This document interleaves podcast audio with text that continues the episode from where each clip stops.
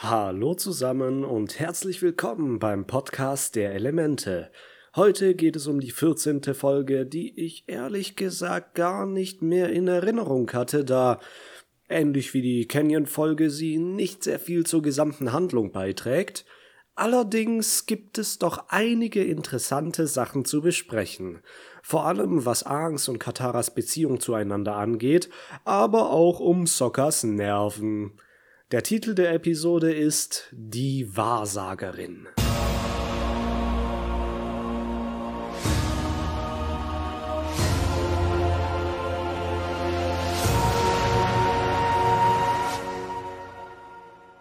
Zu Beginn der Folge sitzen unsere Freunde um ein erloschenes Lagerfeuer. Ein Fisch springt aus dem naheliegenden Fluss und Socker fühlt sich direkt persönlich angegriffen. Er meint, der Fisch würde ihn verhöhnen. Er schnappt sich die Angel, um ihn zu fangen, doch bemerkt, dass die Angelschnur fehlt. Ang hat die Angelschnur benutzt, um eine hübsche Halskette zu basteln. Er gibt sie Katara, weil sie ihre eigene ja verloren hatte, und dachte, er könnte ihr damit eine Freundin machen. Och, das ist schon sehr süß. Sokka spottet jetzt ein wenig, Aang soll doch lieber ins Schmuckgeschäft einsteigen, anstatt die Welt zu retten. Vielleicht lässt sich ja beides verbinden. Der Fisch springt wieder aus dem Wasser und Sokka springt hinein, um ihn zu schnappen. Katara legt die Kette jetzt an und fragt, wie sie hier steht. Als Aang sich umdreht, ist alles in einen rosa glitzernden Liebesfilter mit romantischer Musik gelegt. Also jetzt müsste wohl auch dem letzten klar geworden sein, dass Aang über beide Ohren in Katara verknallt ist. Er stammelt ein wenig herum und Sokka kommt dann mit einem sehr reifen Knutschi-Knutschi-Kommentar. Katara sagt jetzt, dass Aang nur ein Freund ist. Ein süßer kleiner Kerl. Genau wie Momo. Oh, der Schmerz. Das ist jetzt nicht nur die Friendzone, das ist die Momo-Zone. Wenn sie dich genauso lieb hat wie ein Haustier. Ach. Aang ist nicht sehr begeistert. Wer will's ihm übel nehmen? Momo macht sie jetzt nun auf einen Wanderer aufmerksam, der scheinbar von einem Schnabeltierbären angegriffen wird. Ich sage hier scheinbar, weil der Mann nicht voller Angst zu fliehen versucht, sondern in aller Ruhe jedem Hieb des Tiers gelassen ausweicht. Der Mann begrüßt unsere Freunde vergnügt, die ihm alle panisch unterschiedliche Tipps geben, wie er das Tier loswerden könnte. Nun, was sollte man eigentlich machen, wenn man einem Schnabeltierbären gegenübersteht? Bei einem Schnabeltier ist die Verteidigung, glaube ich, kein großes Problem. Die Tierchen sind ja nicht besonders groß. Ein Bär dagegen? Nun ja. Der WWF empfiehlt sich, einem Bären nicht auf unter 50 Metern zu nähern. Wenn man einen Bären sieht, sollte man auf sich aufmerksam machen mit lauten Reden oder Armbewegungen, damit der Bär weiß, dass man da ist, aber keine Gefahr darstellt. Wenn das geschieht, guckt der Bär zuerst und geht dann meistens, weil das ja auch eher scheue Tiere sind. Falls wir aber schon angegriffen werden, wie der Mann hier, sollte man sich totstellen, die Hände in den Nacken verschränken und sich flach auf den Boden legen. Und dann ist es eine Frage des Glücks. Hat der Bär Lust auf Gewalt? Dann seid ihr verloren. Wenn nicht, dann nicht. Ganz einfach.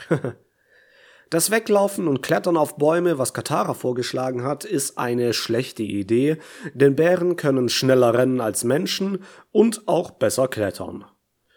Man könnte auch so wie Ahn vorgehen, sich zwischen das Tier und den Mann stellen und dann Appa den Bären verscheuchen lassen. Der Arme war so erschrocken von Appas Gebrüll, dass er sogar ein Ei gelegt hat. Also das machen unsere Bären eher nicht, aber Schnabeltierbären können sowas. Sokka nimmt es gleich an sich, um es zu verfrühstücken, und sie konfrontieren den alten Wanderer. Der meint, er hätte alles unter Kontrolle gehabt, denn Tante Wu hätte ihm gesagt, dass er eine sichere Reise haben wird. Äh, okay, was soll das denn jetzt heißen?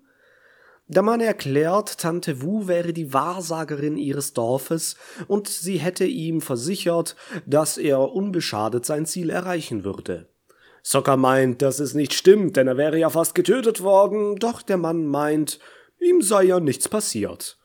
Naja, stimmt ja. Irgendwie. Hm. Aber auch nur, weil die drei vorbeigekommen sind. Der Mann gibt ihnen noch bevor er geht ein längliches Päckchen, das er bei sich trägt.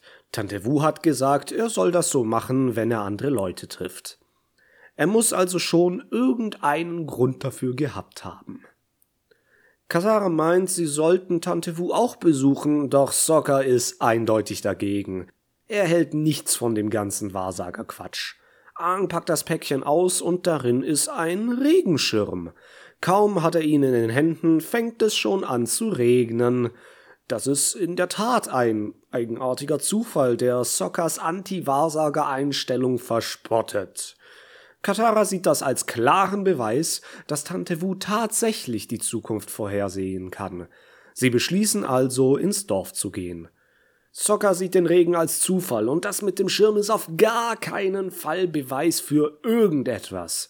Er spottet wieder und macht selbst eine Vorhersage, nämlich dass es immer weiter regnen wird und nie wieder aufhören soll. Doch kaum hat er aufgehört zu sprechen, wird es wieder sonnig. Tja, weder der Zufall noch das Schicksal und nicht mal das Wetter sind auf Sockers Seite. Alles scheint gegen ihn und für die Wahrsagerin zu sprechen und ermutigt Katara noch mehr, sie zu besuchen. Tut mir leid, Zocker, da kann man leider nichts machen, du alter Pechvogel. Wir machen einen Schnitt zum Dorf. Der Name des Dorfes ist Makapu, genau wie der Vulkan, der unweit steht. Das Dorf finden wir auf der Karte hier und direkt daneben den Vulkan. Makapu bedeutet gewölbter Berg auf Hawaiianisch, was gut zu dem Vulkan passt. Auch heißt das östliche Ende der hawaiianischen Insel Oahu ähnlich, nämlich Makapu'u mit einem Apostroph U am Ende. Das Dorf Makapu hier wurde von der Feuernation im Krieg noch nicht angegriffen und hat mit dem Krieg auch noch nicht sehr viel zu tun gehabt.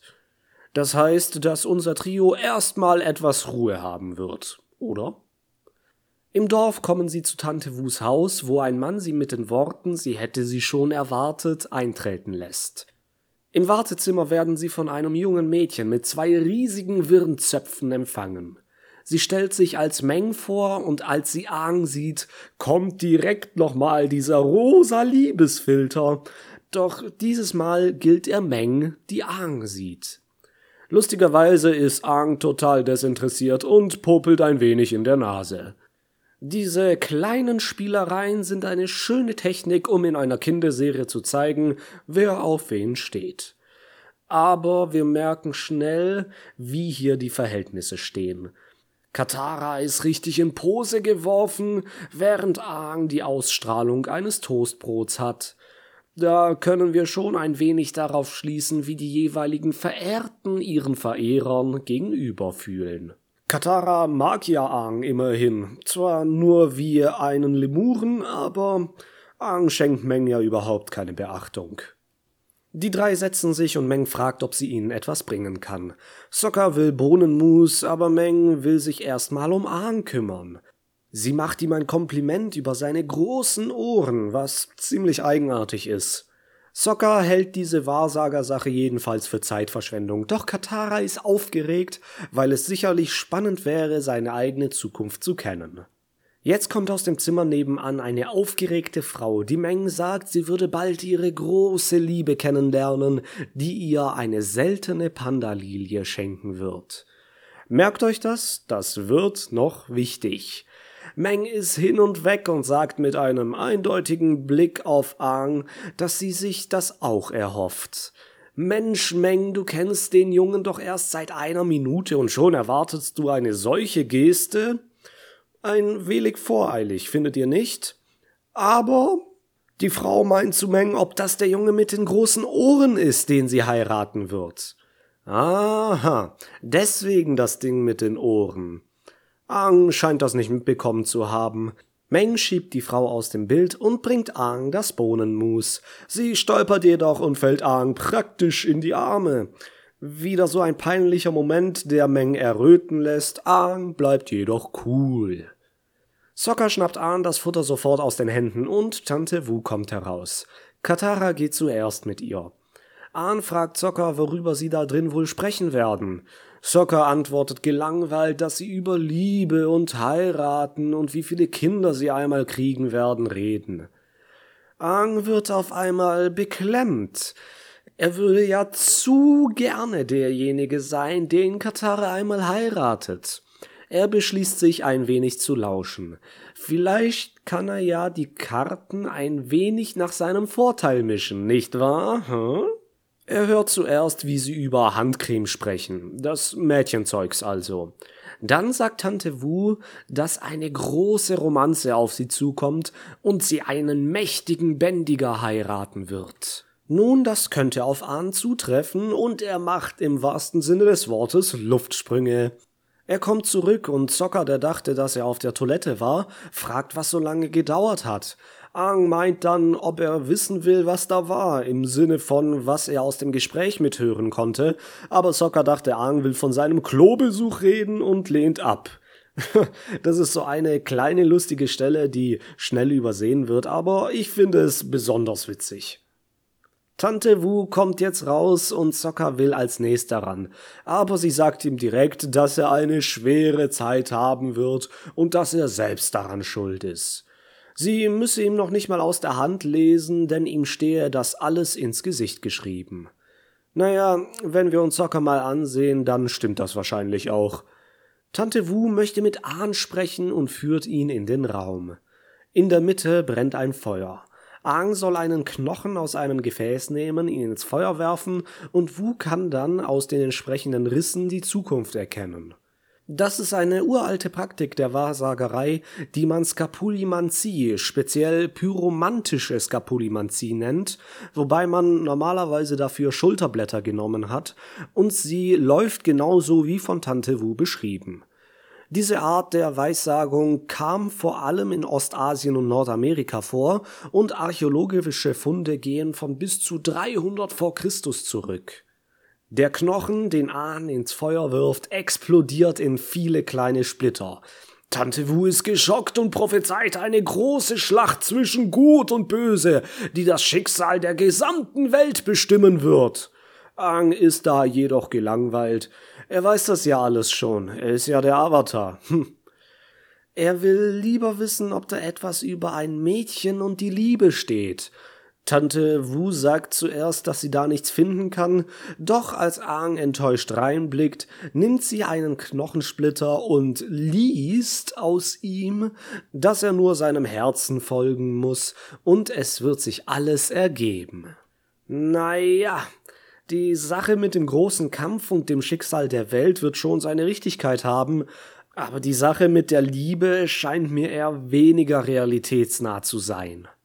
Das kommt mir sehr wie so ein Glückskeksspruch vor, der so allgemein ist, dass er auf jeden Menschen in jeder Situation zutreffen könnte. Du weißt nicht, welches Schulfach du wählen sollst? Folge deinem Herzen. Du weißt nicht, ob du mit Linda oder Johanna auf den Ball gehen sollst? Folge deinem Herzen. Du kannst dich zwischen Spaghetti und Omeletten nicht entscheiden? Folge deinem Herzen. Naja, ihr versteht schon, was ich meine. Aang ist jedoch begeistert und bedankt sich. Tante Wu fasst sich jedoch an den Kopf und kann es wahrscheinlich nicht ganz glauben, dass dieser Junge, der Avatar, der Vermittler, der auf die Erde herabstieg, sich nicht wirklich für das Schicksal der Welt, sondern eher für die Liebe interessiert. Hier bekommen wir schon einen kleinen Vorgeschmack auf den inneren Konflikt, den Ahn vor allem in der zweiten Staffel ausfechten muss. Die Bindung ans Weltliche, vor allem an die Liebe, die er zur Erfüllung seines Schicksals fallen lassen muss, um ein vollwertiger Avatar zu werden. Aber keine Sorge, bis dahin haben wir noch lange und somit noch genug Zeit, um uns damit ausführlich zu beschäftigen. Das Trio verlässt jetzt das Haus und Zocker regt sich schon wieder tierisch über diesen Schabernack der Wahrsagerin auf. Er ist sich sicher, dass sein Leben friedlich und glücklich sein wird, ohne die Vorhersagen von Tante Wu, und tritt wütend gegen einen Stein. Der Stein prallt aber an einem Schild ab, auf dem ironischerweise viel Glück steht und trifft ihm am Kopf. Tja, wie gesagt, in dieser Folge hat Zocker wirklich nix als Pech. Katara und Aang sind jedoch mit ihren Vorhersagen zufrieden. Aang will vor Katara aber nicht tiefer auf den Inhalt ihres Gesprächs eingehen. Die Gründe dafür sind wohl klar. Er kann doch jetzt schlecht sagen, dass sie irgendwann mal heiraten werden. Das wäre ein wenig gruselig. Auf dem Marktplatz sammeln sich inzwischen die Menschen des Dorfes. Sie warten darauf, dass Tante Wu die Formen der Wolken liest und so vorhersagen kann, ob der Vulkan dieses Jahr ausbrechen und das Dorf zerstören wird. Sokka kann es wieder nicht fassen und fragt einen Mann, ob sie überhaupt wissen, wovon sie da reden. Er erklärt, dass man früher immer auf den Berg gestiegen ist, um einen Ausbruch festzustellen, aber seit Tante Wu vor 20 Jahren ins Dorf gezogen ist, hören sie nur noch auf sie, ohne sicherzustellen, ob der Vulkan noch aktiv ist. Boah, ja, tatenlose Ausführung wissenschaftlicher Methodik, würde ich sagen. Von wegen Messungen und Forschungen, das Orakel weiß sicherlich besser Bescheid. Sokka sagt es hier ganz richtig. Es ist unglaublich, dass sie ihr Leben einem albernen Aberglauben anvertrauen. Tante Wu kommt jetzt auf den Platz und wird mit Applaus begrüßt. Meng versucht es nochmal bei Aang. Sie will ihn auf eine Blumenwolke aufmerksam machen, aber Aang stößt sie prompt weg, versucht dann aber den gleichen Move bei Katara, die ihn aber auch ignoriert. Tante Wu blickt jetzt in den Himmel und deutet die Wolken. Die Wolken zu deuten und so auf die Zukunft zu schließen, gibt es schon sehr lange. Und es wird noch bis zum heutigen Tage praktiziert. Man nennt es den Wetterbericht. Aus Wolken jetzt Vulkanausbrüche vorherzusagen geht natürlich nicht und ich habe bis auf einige neumodische Esoterik und eigenartige Traumdeutungen nichts gefunden, was die Wahrsagerei aus Wolkenformen angeht. Da steckt meines Wissens also keine Tradition, uralte Kulturtechnik oder ähnliches dahinter. Tante Wu sieht eine pfeilförmige Wolke und deutet eine gute Ernte. Dann eine Mondsichel, was ein gutes Jahr für Zwillinge bedeutet, und zum Schluss noch eine Cumuluswolke mit einem Kringel, was bedeutet, dass das Dorf in diesem Jahr ganz bestimmt nicht vom Vulkan zerstört werden wird. Die Menge jubelt und Aang fasst sich nun ein Herz, um Katara seine Gefühle für sie zu gestehen, aber sie ist viel zu begeistert von der Show, als dass sie ihm zuhören würde. Armer, armer Aang. Katara will jetzt eine Zugabe und besucht erneut Tante Wu. Sie will unbedingt mehr über ihren zukünftigen Mann herausfinden. Sokka hingegen ist stinksauer und will diesem Humbug ein Ende setzen. Er stapft durchs Dorf und fragt einen Wildfremden, ob er rote Schuhe trägt, weil Tante Wu es ihm gesagt hat. Er meint, wenn er sie trägt, wird er seiner großen Liebe begegnen und deshalb trägt er sie seitdem jeden Tag. Sokka ist außer sich, denn natürlich wird die Vorhersage auf diese Weise wahr werden. Dem Mann ist das egal und er freut sich noch mehr als zuvor. Sokka tritt wieder einen Stein weg und wird von einer Gans attackiert, die er aus Versehen getroffen hat. Wie gesagt, Pech, Pech und nochmal Pech. Gehen wir zurück zu Katara. Sie bekommt gerade von Tante Wu aus der Hand gelesen, dass sie noch die Geburt ihres dritten Urenkels mitbekommen wird, bevor sie friedlich im Schlaf stirbt. Nun, glücklicherweise können wir dank der Legende von Korra einen genauen Blick auf ihre Zukunft werfen, so dass wir nicht nur spekulieren müssen. Katara hatte ja bekanntlich drei Kinder, Bumi, Kaya und Tenzin. Tenzin hat selber vier Kinder: Jinora, Ikki, Milo und Rohan. Diese vier sind Kataras Enkel und das älteste ist während der letzten Staffel im Teenageralter, werden also erstmal keine Kinder bekommen. Vorläufig, nehme ich an. Katara ist zu diesem Zeitpunkt 89 Jahre alt. Sagen wir mal, dass die älteste Enkeltochter, Jinora, mit 22 hm, ihr erstes Kind bekommt. Es gibt zwar keine offiziellen Zahlen, aber es wird angenommen, dass Katara ebenfalls 22 war, als sie und Aang Bumi bekamen. Ginora ist 14 am Ende der Serie, also wäre Katara 97, wenn ihr erster Urenkel auf die Welt kommt. Und bis zum dritten Urenkel vergehen ja nochmal mindestens vier bis sechs Jahre, wenn Iki zwischendurch nicht auch ein Kind bekommt.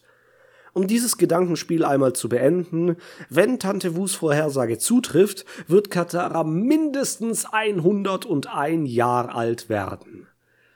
Das ist nicht so unwahrscheinlich, wenn wir uns Leute wie Erdkönig Bumi, den alten Suko oder Toff, ganz zu schweigen von Kiyoshi, die 230 Jahre alt wurde. Wobei man bei Erdbändigern und dem langen Leben vorsichtig sein muss.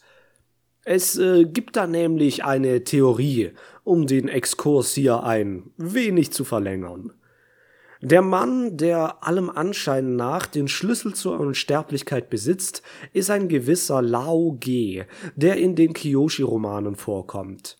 Es heißt, Lao Ge hätte eine Technik entwickelt, in der man zum Beispiel durch konzentrierte Meditation die Ordnung in seinem Körper aufrecht erhält. Er meint, dass der Mensch altern würde, weil der Körper sich auf molekularem Level verschlechtert und man diese aus der Reihe tanzenden Teile ersetzen könnte, um so nicht mehr altern zu müssen. Das ginge durch die reine Kraft des Geistes. Wenn man dann seine kaputten Teile wieder in Ordnung gebracht hat, ist man wie in der Zeit eingefroren, würde also für immer im selben Alter bleiben, das man gerade hat. Einen anderen Charakter, der die Unsterblichkeit scheinbar entdeckt hat, ist Hundun, der im Legende von Korra Computerspiel vorkommt. Er ist ein ziemlich abgefuckter Typ, der die meiste Zeit in der Geisterwelt herumgegeistert ist und dem Avatar sein Chi aussaugen wollte, um dadurch unsterblich zu werden. Das ist wahrscheinlich nicht so effektiv wie Lauges Methoden, aber eine Sache mit der Unsterblichkeit ist interessant, nämlich, dass beide Erdbändiger waren. Wenn man sich nun König Bumir und die alte Toff ansieht, bemerkt man, dass sie trotz ihres hohen Alters super fit, agil und stark sind. Hier kommt nun ein weiterer Gedanke aus der Community. Knochenbändigen. Ich weiß, das hört sich zunächst sehr wild an, aber vor allem auf Reddit tauschte man sich nach ein paar Posts zum Thema rege aus. Es wird vermutet, dass einige Erdbändiger eine längst vergessene und womöglich auch geächtete Technik sich zunutze machen, um auch im hohen Alter agil und kräftig zu bleiben und womöglich auch ihr Leben zu verlängern. Es wäre analog zum Blutbändigen der Wasserbändiger. Und stellt euch mal vor, was man anrichten könnte, wenn man die Knochen seines Gegners bändigt. Jedoch, wenn es denn stimmt, nutzen Toff und Bumi die Technik nur passiv, um sich fit zu halten. Wie gesagt, es ist nur eine Fantheorie, aber es wäre eine Möglichkeit. Wenn es also um Langlebigkeit oder um Sterblichkeit geht, sind Erdbändiger an vorderster Stelle. Gehen wir aber zurück zu Katara. Sie geht Tante Wu mit ihrer Fragerei ziemlich auf die Nerven und will sogar wissen, wie warm sie sich morgen anziehen soll. Nun, wenn sie die Wolken wirklich deuten könnte, würde sie wissen, wie das Wetter morgen wird, oder? Hm, Entschuldigung, nichts Böses gegen Tante Wu. Sokka ist inzwischen wieder am Ausrasten und schreit einen Mann an, der scheinbar jahrelang nicht mehr gebadet hat und auch dementsprechend aussieht. Aang fragt ihn jetzt, was er denn so über Mädchen weiß. Sokka tut jetzt ganz cool und locker, denn er weiß alles über Frauen und wie sie ticken, der alte Casanova. Na klar tut er das. Nach der Sache mit Suki, was ja auch schon einige Zeit her ist, weiß Sokka einfach alles über Mädels. Er sagt, dass er sich schon denken kann, um wen es geht, und denkt dabei an Meng, die auffällig hinter Aang rumspringt. Aang meint natürlich Katara, jedoch fällt ihr Name nicht während des Gesprächs. Sokka sagt, Aang wäre jedoch zu nett und zuvorkommend und sollte sie besser ignorieren, um sie an der Stange zu halten. Äh, jetzt kommt Meng dazu, aber Aang macht einen Abgang und Sokka ist direkt beeindruckt, dass er seine Tipps so schnell umsetzen kann. Meng lässt aber traurig die Zöpfe hängen. Katara wird jetzt von Tante Wu rausgeworfen. Sie hat die ganze Fragerei um Trivialitäten satt und wird Katara jetzt erstmal los. An der Wand lehnt Aang und ist super lässig, gar nicht zuvorkommend und versucht sie so gut wie möglich zu ignorieren. Ah, super peinlich eigentlich, aber nicht schlecht durchgeführt. Katara ist jedoch mies gelaunt wegen Tante Wu und geht ohne ihn zu beachten. Aang bleibt enttäuscht zurück, bis die Gans wieder auftaucht. Hier wieder eine Lektion in absurder Komik. Aang und die Gans sehen sich an und dann quakt die Gans. Geil. Katara geht zum Marktstand und kauft eine von Tante Wu empfohlene Papaya. Aang kommt hinterher und es wird wieder peinlich, denn Aang wird wieder ganz cool. Katara wird jedoch nicht von seinen neuen Scharen umgarnt, sondern geht wieder. Strengt die ganze Sache an, da sieht er ein Pärchen, wie der Mann seiner Freundin eine Pandalilie schenkt. Das ist übrigens dieselbe Frau, die wir am Anfang der Episode gesehen haben. Er unterbricht die innige Umarmung und fragt, woher man denn so eine schöne Blume bekommen könnte. In der nächsten Szene besteigen Sokka und Ahn gemeinsam den Makapu, um die Lilie am Rande des Kraters zu pflücken. Sokka hält nicht viel von der Geste, denn er ist sich sicher, dass in diesem Stadium der Beziehung absolutes Desinteresse das Richtige ist. Aang vertraut jedoch auf sein Herz, wie es ihm Tante Wu geraten hat, und Sokka ist schon wieder genervt. Aang meint, dass sich Tante Wu bei dem Vulkan nicht geirrt hat und daher auch in dieser Sache Recht behält. Als sie oben ankommen, findet Aang schnell die Pandalilie, die überall am Krater blühen. Aber sie sehen auch in den Vulkan herab und erblicken die heiße Lava, die so nahe am oberen Rand steht, was nur einen baldigen Ausbruch bedeuten kann. Tante Wu hat sich doch geirrt. Was bedeutet das wohl für die Vorhersage über Aang und seine Liebe? Wir werden noch sehen. Beide fliegen mit Aangs Gleiter wieder zurück ins Dorf. Katara wartet vor Tante Wus Tür und ist immer noch sauer, weil sie nicht mit ihr reden kann. Sokka weist sie dann auf den Vulkan hin und Katara glaubt es natürlich erst nicht, aber dann knallt es laut und aus dem Berg steigt dichter Rauch auf. Sie rennen auf den Marktplatz und rufen den Bürgern zu, dass sich Tante Wu geirrt hat. Die glauben es natürlich nicht, nicht mal als Katara und Aang es ihnen sagen. Ein weiterer Knall ertönt und Zocker fragt, ob sich das durch die Prophezeiung erklären ließe. Ah, und jetzt kommt der Beste. Der Typ hier fragt Zocker, ob seine Wissenschaft den Regen erklären könnte. Oh mein Gott, sie sind verloren. Ich hatte ja schon mal über den allgemeinen Bildungsstand der Menschen in der Welt von Avatar gesprochen, ob sie zum Beispiel wissen, dass Wolken aus Wasser bestehen oder ähnliches. Nun, in diesem Dorf scheinen die Menschen jedenfalls nicht besonders gebildet zu sein und fallen gut und gerne auf jeden Scharlatan herein. Der Markt leert sich und die drei sind zuerst ratlos. Doch Aang hat eine Idee. Er will Tante Wu dazu bringen, ihre Prophezeiung zu ändern, indem er die Wolken ändert. Dazu bricht er in ihr Haus ein, um das Buch über die Wolken zu stehlen. Im Haus wird er jedoch von Meng überrascht. Aber scheint sie nicht wütend zu sein, sondern wirkt eher traurig. Sie tauscht sich mit Aang aus, wie sie ihn mag, er sie aber nicht auf dieselbe Weise mag wie sie. Sie versteht, warum Aang so in Katara verliebt ist, denn sie ist hübsch, eine Bändigerin und hat schöneres Haar. Aang ist hier super lieb und sagt, dass sie bestimmt bald einen Mann finden wird, der sie liebt. Eine kurze Konversation, aber eine sehr schöne. Meng gibt Ahn nun den Wolkenatlas und er macht sich sofort auf, fliegt mit Appa und Katara in die Wolken. Sie bändigen die Wolken in genau die Form, die Vulkanausbrüche vorhersagt. Sie wissen ja seit der siebten Folge, dass Aang aus Langeweile durch die Wolken sprang, dass sie aus Wasser sind. Wir haben hier auch sehr schön in Szene gesetzt, wie Aang und Katara gemeinsam die Wolken bändigen. Soccer auf der Erde führt Tante Wu inzwischen wieder auf den Marktplatz und macht sie auf die komische Wolke aufmerksam. Als sie dann die gebändigte Wolke in Form eines Totenkopfes sieht, schlägt nun auch sie Alarm. Das Dorf kommt wieder zusammen und sie beschließen, einen Graben um das Dorf zu ziehen, um die fließende Lava in den Fluss zu leiten.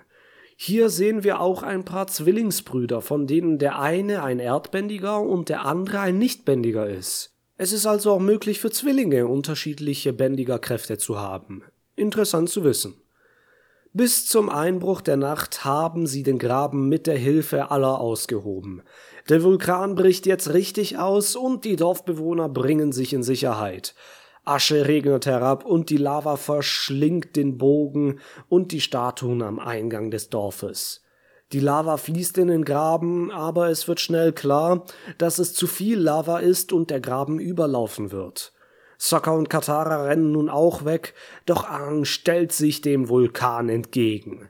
Er mobilisiert all seine Kräfte als Luftbändiger, springt hinauf, wirbelt die Lava auf und lässt sie dann durch den Wind erstarren. Das war wohl eines der beeindruckendsten Vorführungen von Luftbändigen, die wir bis jetzt gesehen haben. Auch Sokka und Katara sind ganz baff und Sokka sagt, dass er ganz vergessen hat, was er für ein mächtiger Bändiger ist. Katara stutzt auf einmal, denn wir erinnern uns an das, was Tante Wu gesagt hat. Der Mann, den sie einmal heiraten wird, ist ein mächtiger Bändiger. Sie blickt nun zu Aang auf und ihr dämmert es langsam. Könnte es dieser Bändiger sein, mit dem sie ihre Zukunft verbringen wird? Am nächsten Morgen treffen sich alle Bewohner wieder in der geretteten Stadt. Die Lava ist wie eine gegossene Wand um das Dorf erstarrt. Aang gibt ein wenig beschämt Tante Wu ihr Buch zurück. Sie ist jedoch nicht sauer, sondern amüsiert und ihnen dankbar, dass sie das Dorf gerettet haben. Sokka will noch zum Abschluss sagen, dass Prophezeiungen wohl nicht die sicherste Methode sind, die Zukunft vorherzusagen. Der Mann vom Anfang jedoch meint, dass Tante Wu doch gesagt hatte, dass das Dorf nicht zerstört werden wird, und nun ja, das Dorf ist heil. Also hatte Tante Wu doch recht. Katara bringt Sokka schnell weg, bevor dieser noch gewalttätig wird. Aang geht jetzt aber nochmal auf Tante Wu zu und fragt sie, ob ihre Vorhersage über seine Liebe auch nicht richtig war. Wu sagt ihm jedoch, genau so wie er die Wolken am Himmel gestaltet hat, kann er auch seine Zukunft gestalten. Das ist doch eine schöne Moral aus der ganzen Geschichte. Sie verabschieden sich und fliegen auf Upper fort. Meng ist jedoch immer noch eifersüchtig auf Katara und lässt sich noch mal ein wenig gehen, als die anderen schon weg sind. Und damit endet diese Episode, die hier nun ja sehr besonders auf Kataras Beziehung zu Aang eingegangen ist und auf Sokkas Leiden. Wir sind zwar in der eigentlichen Handlung nicht besonders weitergekommen, aber ich denke, diese Folge ist dennoch wichtig, da Aangs und Kataras Beziehung noch ein zentraler Teil der Geschichte ist. In diesem Sinne bedanke ich mich vielmals fürs Zuhören und ich wünsche euch alles Gute. Hoffentlich sehe ich euch das nächste Mal wieder beim Podcast der Elemente. Bis denne.